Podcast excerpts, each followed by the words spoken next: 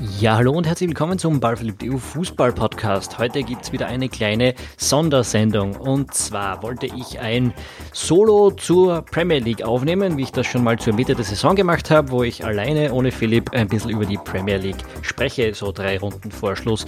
Dann hat mich aber der Stefan Berndl vom Kurier.at Sport Podcast gefragt, ob ich denn nicht bei ihm über das Finale der Premier League sprechen möchte. Und ich habe mir gedacht, natürlich machen wir so, ist besser als allein zu reden. Ähm, die Show ist also eine eine Show des Kurier Sport Podcasts. Das ist also auch einer, den wir euch vorstellen und äh, empfehlen, falls es euch interessiert. Da geht es nicht nur um Fußball. Und dort befragt der Stefan Berndl eben mich, den Tom Schaffer, über den englischen Fußball.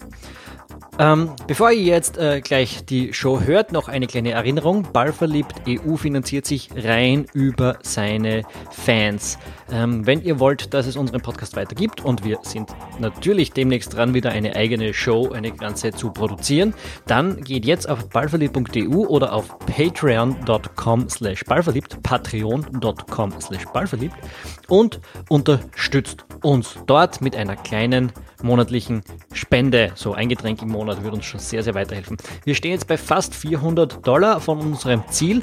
Wir brauchen jetzt noch so 15 Leute. Es haben sich seit dem letzten Podcast 10 Leute, 11 Leute dazu angemeldet bei uns und es ist wirklich viel weitergegangen. Wir brauchen noch circa 15, um unser Ziel äh, erstmals zu erreichen. Dann kann Ballverliebt weiter als unabhängiges Medium arbeiten. Danke an den Chris und den Peter Hayek, die uns in der Kategorie Ultras mit 15 Dollar oder mehr im Monat unterstützen und natürlich auch an drei unserer Saisonkartenbesitzer, den Doodles, den Michael Molzer und den Florian Strauß, die uns mit 8 Dollar oder mehr im Monat unterstützen. Vielen, vielen Dank an euch und 81 andere Unterstützer, denn ohne euch wäre Ballverliebt nicht möglich.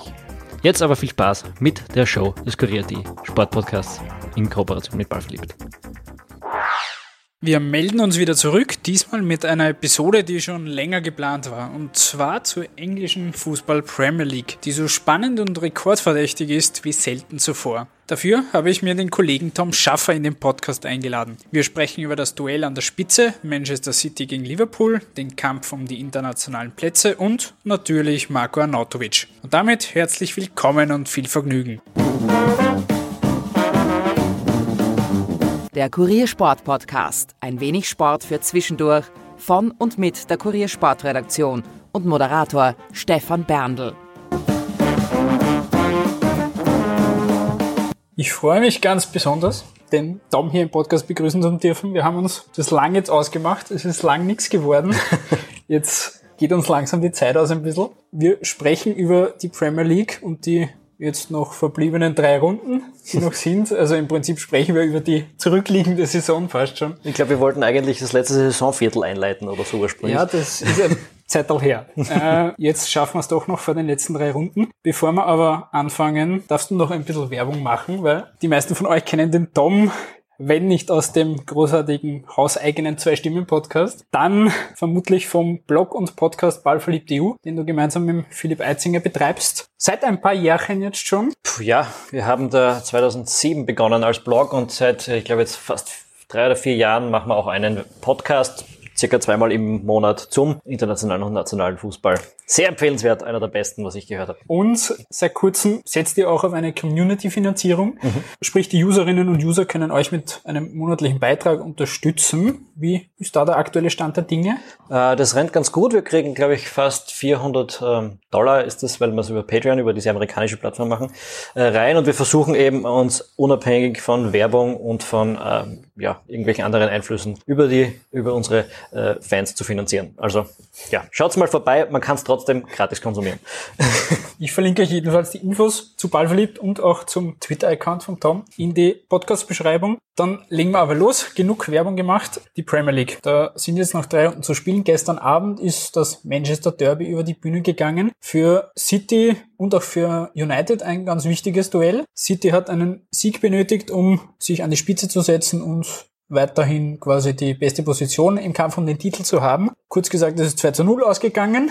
Also das erhoffte Ergebnis aus Liverpooler Sicht, dass United sich da durchsetzt, hat sich nicht bewahrheitet. Wie fällt deine Analyse vom gestrigen Spiel aus? Du hast das ja gesehen. Mhm, ich habe es mir angeschaut. Ja, äh, prinzipiell, es war eigentlich ein recht unterhaltsames Match. Es war auch von Manchester United eigentlich ein ganz guter Auftritt. Vor allem so erste Hälfte haben sie City dann doch ein bisschen aus dem Konzept gebracht, was vielleicht ein bisschen überraschend war, wenn man die vorherigen Spiele von United gesehen haben, da ist dann doch ein bisschen der Hund drin, so seit man mit Ole Gunnar Solskjaer so wirklich verlängert hat, dass er auch ab dem Sommer da ist, glaube ich, sind vier oder sechs Partien vorher hm, verloren oder nicht gewonnen worden und jetzt ist die fünfte dazugekommen. Und dann hat man eben in der letzten Woche gegen Everton 4-0 am Wochenende kassiert, also hat keine guten Vorzeichen gehabt und hat dann aber doch relativ lange mithalten können und auch gute Chancen gehabt, um in Führung zu gehen. Und für mich war aber während des Spiels immer klar, wenn sie jetzt nicht gleich in Führung gehen, dann wird City früher oder später eine Antwort finden. Die sind einfach derzeit in einer so starken Form, dass sie, dass wenn du sie mal kurz am falschen Fuß hast, dann musst du das auch gleich nutzen. Und das ist United eben nicht gelungen gestern. Wie es Tottenham etwa in der Champions League gelungen ist, aber Einmal jetzt dann, zumindest, ja. Ja, aber jetzt in der Liga auch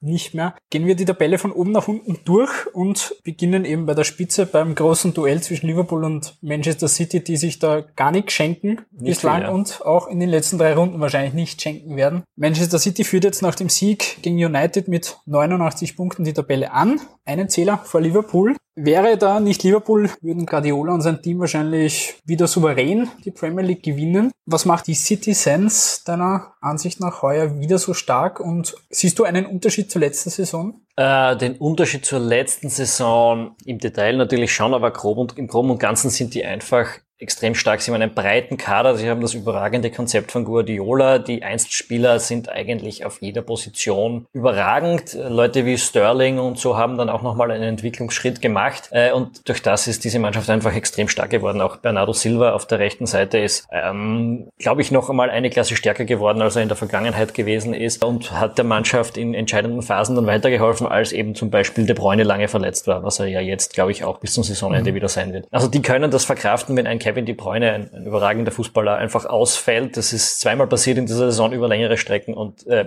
die Mannschaft bleibt trotzdem einfach unbeirrbar bei ihrem Weg. Ähm, und ja, in der Form, also es schaut jetzt schon seit ungefähr zehn Runden, weiß man eigentlich nicht wirklich, wie die einen Punkt irgendwo abgeben sollen. Von dem her glaube ich, dass wenn man sich Liverpool anschaut, das durchaus mit 98 zu, 9, äh, zu, zu 97 Punkten enden kann. Die werden beide eine überragende Saison gespielt haben und Liverpool wird dann in der absurden Situation sein, ein einziges Spiel verloren zu haben und äh, nicht den Titel zu holen. Noch immer nicht den Premier League Titel zu holen. Kann durchaus passieren, vor allem wenn man sich so das, das Restprogramm anschaut, dann sind eigentlich beide dreimal noch klarer Favorit in ihren Begegnungen. Du hast jetzt schon einiges vorweggenommen. Die Klopp 11, wie du schon gesagt hast, eine Niederlage bislang, die gegen Manchester City im, im, letzten direkten Duell. 20 Tore, die wenigsten Gegentreffer erhalten. Also wirklich eine extrem starke Saison Inwiefern hat man sich zur letzten Saison jetzt wirklich auch verbessert und, und an welchen Punkten hat äh, Guardiola, wollte ich schon fast sagen, Klopp gedreht, dass man heuer auch in der Liga so stark ist, wie man letzte Saison ja schon mit dem Champions League Finale hat man ja schon angedeutet, was in dieser Mannschaft steckt. Heuer hat man auch in der Liga das Potenzial ausnutzen können. Klopp hat auch einige Spieler, glaube ich, einen Schritt weitergebracht. Einen Trent Alexander-Arnold zum Beispiel, der jetzt zu den besten Rechtsverteidigern der Welt gehört. Links Robertson war schon letzte Saison überragend. Äh, dazu ist gekommen, dass auch wenn Salah zwischendurch nicht der war, der im Vorjahr war, dann ist eben Manet und Firmino aufgetreten und haben das kompensiert. Das heißt, die Mannschaft ist insgesamt extrem ausgeglichen. Und was bei Liverpool natürlich sehr wichtig war, die Käuf Einkäufe, die man getätigt hat.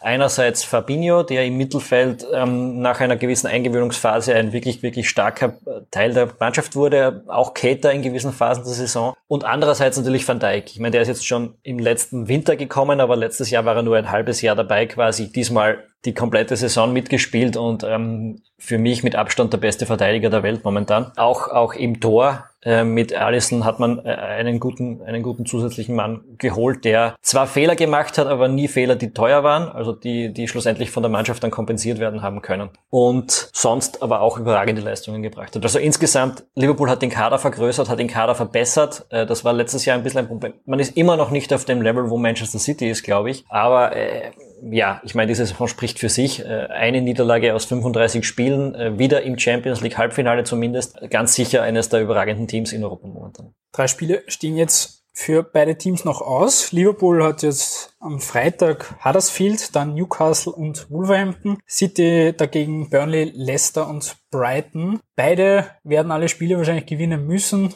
um überhaupt noch eine theoretische Chance zu haben, sprich, wenn einer auslässt, wird es wahrscheinlich entschieden sein. Siehst du? Fußball, bloody hell, ja. hat einmal einer gesagt.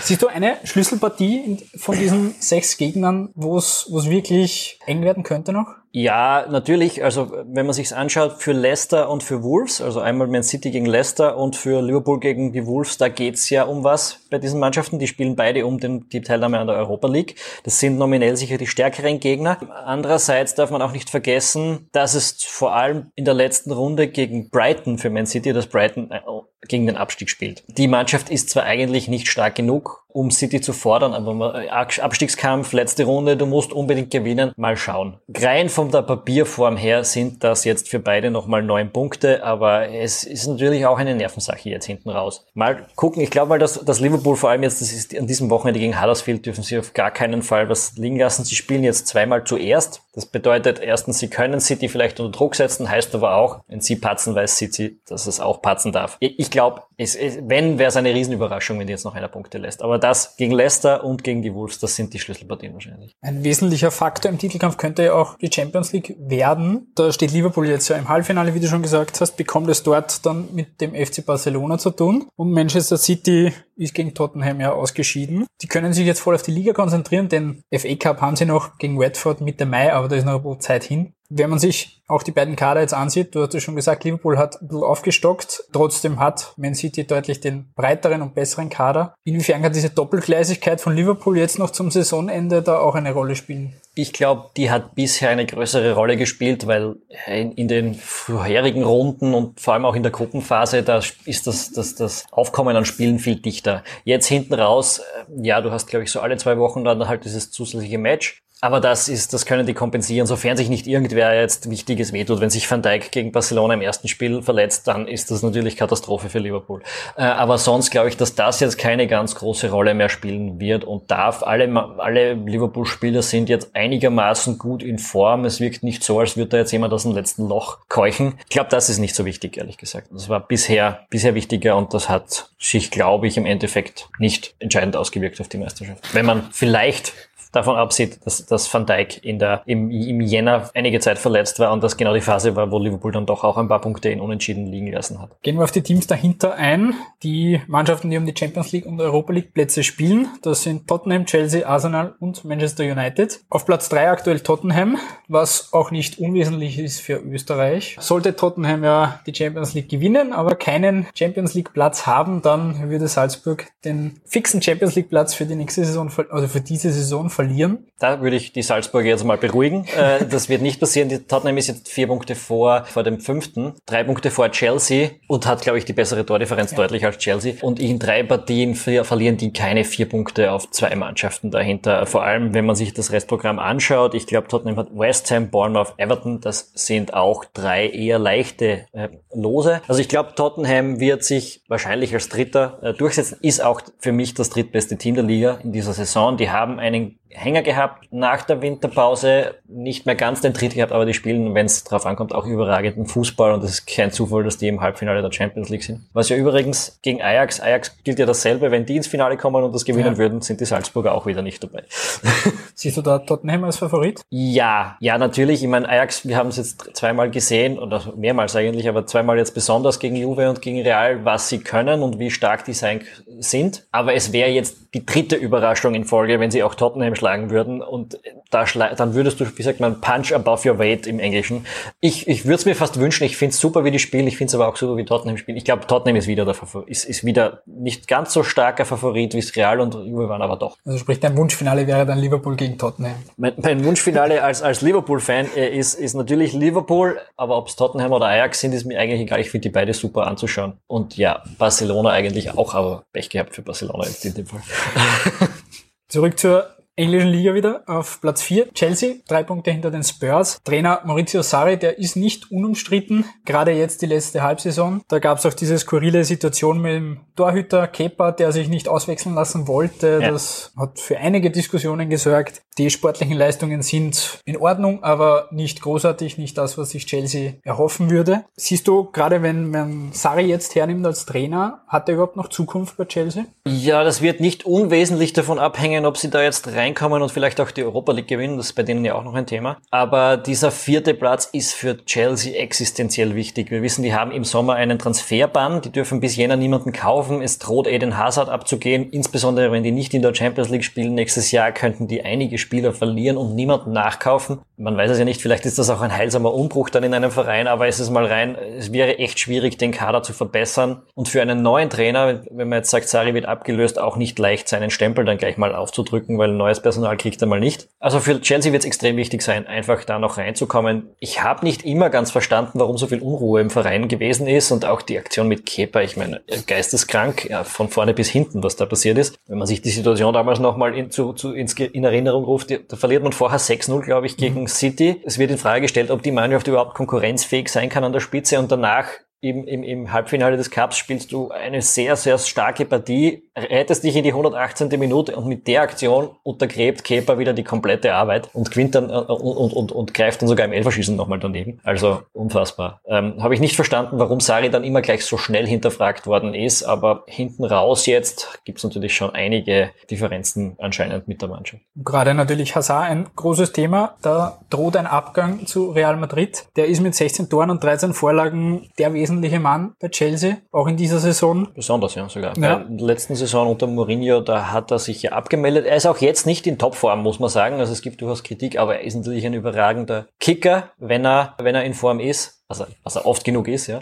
Aber auch, auch ein bisschen ein launischer Typ, kommt mir vor. Also jetzt nicht unbedingt in, auf, auf emotionaler oder persönlicher Ebene, sondern eben wirklich, ob er die Form halten kann. Würde ja gut zu Real passen. Kein Kommentar. Wir kommen zu Arsenal. Die haben in dieser Saison erstmal seit langem nicht mehr Arsene Wenger auf der Trainerbank, sondern Unai Emery, der von PSG gekommen ist. Letztes Wochenende gab es jetzt gegen Crystal Palace eine 2 zu 3 Niederlage, jetzt am gestrigen Mittwoch die nächste Niederlage, ein 1 zu 3 gegen Wolverhampton. 66 Punkte hat man aktuell, steht auf Rang 5, das ist ungefähr das Leistungsniveau der letzten beiden Saisonen. Also nicht wirklich ein Schritt nach vorne, vielleicht auch nicht unbedingt einer zurück. Wie sieht das, ist das für die Ansprüche Arsenals und das, was man sich auch mit den neuen Trainer jetzt erhofft hat, ist das aufgegangen oder? Erhofft mit Sicherheit nicht aber es ist durchaus nicht weit von dem, oder es ist ziemlich das, was man sich vom Verein, glaube ich, erwarten sollte. Man ist nicht das ganz große Schwergewicht wie City, man hat nicht den Kader wie Liverpool, man hat nicht die Finanzen von Manchester United und Chelsea, glaube ich. Weiß ich jetzt nicht ganz sicher, wie die Reihenfolge da so rennt.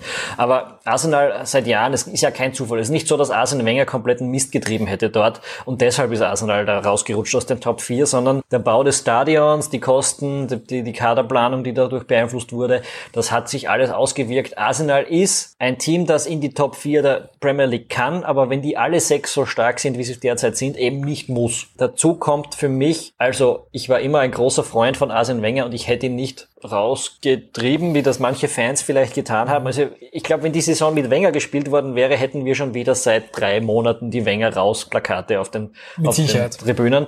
Es hat sich jetzt nicht wahnsinnig viel zum Besseren äh, gewendet unter Emery. Die Mannschaft kann wirklich stark spielen, hat sie aber auch unter Wenger gekonnt und sie ist dann teilweise extrem unkonstant und, und bringt auch wieder extrem schlechte Leistungen zwischendurch. Und last but not least haben wir da im Topfeld Manchester United, ja. über die wir eh am Anfang jetzt auch schon kurz gesprochen haben. Die haben eine sehr turbulente Saison hinter sich. Einmal der Abgang von Jose Mourinho, der nicht unbedingt harmonisch war. Harmonisch war, sagen wir es so. Dann ihm ist Ole Gunnar Solskjaer gefolgt im Dezember, der dann kurz danach in seinem Amt bestätigt worden ist, auch über die Saison hinaus, was jetzt vielleicht manche ärgern wird. Es hat kurzzeitig hat es eine Siegesserie gegeben, da hat man alles gewonnen. Ja, doch, schon relativ lang sogar, ja. ja. Dann ist so der Einbruch gekommen, du hast es ja am Anfang auch schon gesagt, ebenso auch mit dieser Verlängerung seines Vertrags ist irgendwie so dann dieser Nimbus des Unbesiegbaren auch verloren gegangen und jetzt gerade die letzten Partien hat sehr viele Niederlagen gegeben. In sechs Ligaspielen jetzt vier Niederlagen, darunter eben eine 0 zu 4 Klatsche gegen Everton, das 0 zu 2 jetzt gegen City gestern. Wobei ich würde jetzt sagen, dass das äh, 0 zu 4 gegen Everton ist so das einzig wirklich, die einzig wirklich schlechte Leistung gewesen und die einzige, wo, wo man sagt, das war nicht gut genug und ja, sowas gibt's halt Gut, gegen gelegentlich, City ja. darf man 2 zu 0 verlieren. Ja. Aber was ist jetzt generell von Solskjaer als Trainer zu halten? Ist er, jetzt, ist er jetzt so gut, wie es diese Siegesserie war? Ist er so schlecht, unter Anführungsstrichen, wie es jetzt die letzten Partien irgendwie ergebnistechnisch ausschaut? Und, und was ist von Man, Man United jetzt generell in dieser Saison zu halten? Ja, um jetzt nochmal auf, auf Solskjaer zu kommen, ähm, ich glaube, er ist nicht so gut, wie die Siegesserie gewesen ist. Er ist jetzt natürlich auch nicht so schlecht, wie es seit der Verlängerung gelaufen ist. Also er passt da schon ganz gut hin. Er hat so ein bisschen den, den Touch der späten 90er Jahre wieder zurückgebracht. Aber, und das hat man jetzt gegen City auch gesehen, er ist kein überragender Trainer. Er wird die Mannschaft jetzt nicht zum herausragenden Team der Premier League gestalten können. Ich war ein bisschen überrascht über die Verlängerung, vor allem schon zu dem Zeitpunkt. Es hat für mich eigentlich keinen Grund gegeben, jetzt nicht bis zum Ende der Saison zu warten. Um zu schauen. relativ früh dann Ja. eigentlich schon. Man hätte sich durchaus ein bisschen länger abwarten können, wie er eben in diesen großen Partien, das war ja einerseits dann gegen Barcelona und auch gegen Man City, wie er sich da tut, weil er sich da auch mit den Top-Mannschaften und den Top-Trainern me messen kann. Und das hat er beides ein bisschen verloren. Ähm, jetzt nicht nur wegen ihm, natürlich liegt das auch an den Spielern, die nicht die Qualität haben wie bei, den, bei diesen Vereinen eben. Es ist schon ein, ein guter Kader, natürlich ein sehr guter Kader, wenn man es international betrachtet, aber er ist nicht so stark, dass du sagen musst, du musst mit dem um den Titel spielen. Und das, ja, ist auch ein Problem für United. Haben sie gestern dann in, bei den englischsprachigen Kommentatoren gegen Manchester City auch debattiert? Was, was tust du jetzt eigentlich, oder war es im Guardian-Podcast, weiß ich jetzt nicht sicher, aber was tust du jetzt eigentlich als, als Solskjaer oder auch als Manchester United in die nächste Saison rein? Du siehst, das sind zehn Leute, die sind vielleicht nicht gut genug, um dich an die Spitze zu bringen. Die kannst du aber nicht alle austauschen und dann zusätzlich noch neue Leute holen, die dich auch wirklich stärker machen. Also da steht ein bisschen ein Umbruch bevor. Man hat da in den letzten Jahren nach der Ferguson, nach dem Ferguson-Abgang, vielleicht schon ein bisschen davor, nicht die beste Arbeit geleistet, wenn es um die Kaderplanung geht. Sagen wir es mal so. Und ich würde mir erwarten, erstens, dass sie heuer nicht in die Champions League-Plätze kommen. Sehe ich einfach jetzt nicht, weil die spielen jetzt auch noch gegen Chelsea. Und eventuell in der letzten Runde geht es dann auch für Cardiff noch um was, wenn sie gegen die spielen. Und die müssten ja jetzt doch eben auf, auf Chelsea schon was aufholen. Die müssten auch Arsenal überholen. Und ich glaube nicht, dass ihnen das noch aufgehen wird. Also ich glaube, United wird nächstes Jahr in der Europa League spielen. Man sieht es, glaube ich, auch gut an den, an den Trainerwechseln, die da seit Ferguson waren, dass da eigentlich die Kontinuität, die da unter Ferguson, die jahrzehntelang da war, eigentlich relativ verloren gegangen ist und das, dem läuft man da jetzt noch immer hinterher. Ja, wer war da? David Moyes war mal der eine, Ja. dann war Van Gaal, dann äh, der letzte Mourinho und jetzt Dings. Also das ist auch von der Philosophie her nicht ganz so konsistent, kommt mir vor. Und der einzige, okay, ich meine, Van Gaal ist natürlich auch ein Top-Trainer, aber auch schon auf einem gewissen Alterslimit gewesen und von der Innovationskraft vielleicht her. Und dann eben auch ein komplett anderer Trainer als Mourinho, der der einzige wirkliche Superstar-Trainer war. Und wenn man sich die anderen zwei anschaut, Moyes und jetzt eben auch Solskjaer, das ist irgendwie also sehr schwer vorstellbar, dass Manchester City einen der beiden geholt hätte irgendwie. Oder auch, keine Ahnung, dass Liverpool momentan äh, auf so einen zurückgreifen würde oder geschweige denn Barcelona oder, oder dass einer davon bei Real Madrid coachen würde. Also keine, keine Superstars. Ja, ich glaube wirklich, die haben da einiges verbockt in den letzten Jahren, beziehungsweise ist es ihnen einfach nicht immer aufgegangen. Es manchmal gehen Dinge auch schief, die vielleicht am Papier gar nicht so schlecht klingen. Gehen wir ein paar Plätze nach hinten. Da haben wir West Ham mit Marko Arnautovic auf Platz 11 aktuell. Der hat auch eine turbulente Saison hinter sich. Marko Arnautovic Ja. hat sich da im Winter ein wenig mit Transfergerüchten, dass er nach China wechselt, da ein wenig selbst in die Bredouille gebracht, hat auch der Bruder, der Manager, nicht unbedingt geschickt agiert, hat sich da auch unter den Fans nicht unbedingt viele Freunde gemacht, war dann lange auch nicht im Kader, hat jetzt die letzten Wochen wieder regelmäßiger gespielt. Wie schätzt du seine aktuelle Situation bei West Ham ein? Ja, wie du sagst, er hat sich da in die Bredouille gebracht, ein bisschen selbst. Ich meine, okay, das Angebot, das da war, das hat er sich jetzt nicht ausgedacht. Äh, ist natürlich auch was, worüber man legitim nachdenken kann. Da geht es um wirklich viel Geld. Und die Tatsache, dass man mit West Ham keine Titel holen wird, was bleibt dann als Fußballer vielleicht noch? Wenn, warum solltest du dann nicht äh, 30 Millionen mehr verdienen, wenn du eh so oder so keine wichtigen Titel hast? Vor allem in dem Alter, in dem er jetzt ist, er ist jetzt 30 geworden. Aber er hat sich ein bisschen in die Bredouille gebracht. Er war im Herbst in einer fantastischen Form, hat wirklich großartigen Fußball gespielt und ist Publikumsliebling bei West Ham geworden. Mit der Aktion hat das natürlich einen Dämpfer erhalten. Ich habe aber immer gesagt, ist wurscht, wenn er in den nächsten Runden einfach wieder drei Türe, Türel schießt, was er, was er davor eben getan hat. Das Problem war, er hat sich dann gleich verletzt. Dann ist das mal nicht gut gegangen, dann ist die Formtiefe gekommen, das Formtief gekommen. Pellegrini, der Trainer, hat ja auch gesagt, er sieht bei Arnautovic jetzt nicht, dass er sich zu wenig einsetzt oder dass er mit dem Kopf woanders ist, sondern die Form stimmt dann halt jetzt einfach hinten raus nicht. Ja, man wird sehen, es gibt bei West Ham im, im Umfeld, habe ich gelesen von, von Journalisten, die in dem Umfeld sind, ähm, oder auch anderen Experten dies, die Mutmaßung, dass er im Sommer vielleicht doch nach China geht, würde ich schade finden, weil ich finde, er passt super zu West Ham, er passt super in die Premier League. Und ja, ich habe ihn, ich habe ihm die letzten zwei Jahre vor allem eigentlich sehr gern zugeschaut, auch bei Stoke schon vorher, aber in den letzten zwei Jahren bei West Ham hat er wirklich großartig gespielt. Und fürs Nationalteam wäre es schade, wenn, da, wenn er da nach China gehen würde. Und er hat bei West Ham in das Team auch relativ gut reingepasst. Ja, äh, es ist eine Stufe unter Weltklasse, äh, unter der Topklasse von der Premier League vor allem, aber halt ein Team, das so um diesen, man sagt in England Everton Cup, also um die Europa League, den sechsten Platz, den siebten Platz mitspielen könnte. Ähm, und dort passt er gut hin. Es, es hat in den letzten fünf Jahren vielleicht zwei kleine Fenster gegeben, wo er noch einen Club weiter rauf gehen hätte können, aber das sehe ich jetzt eher zugehen, gar nicht so, weil er schlechter geworden ist, sondern weil die Clubs Spieler wie ihn momentan nicht brauchen dort äh, an der Spitze. Und drum, ich finde, West Ham ist eine, eine tolle Station für ihn gewesen. Oder ist noch immer so.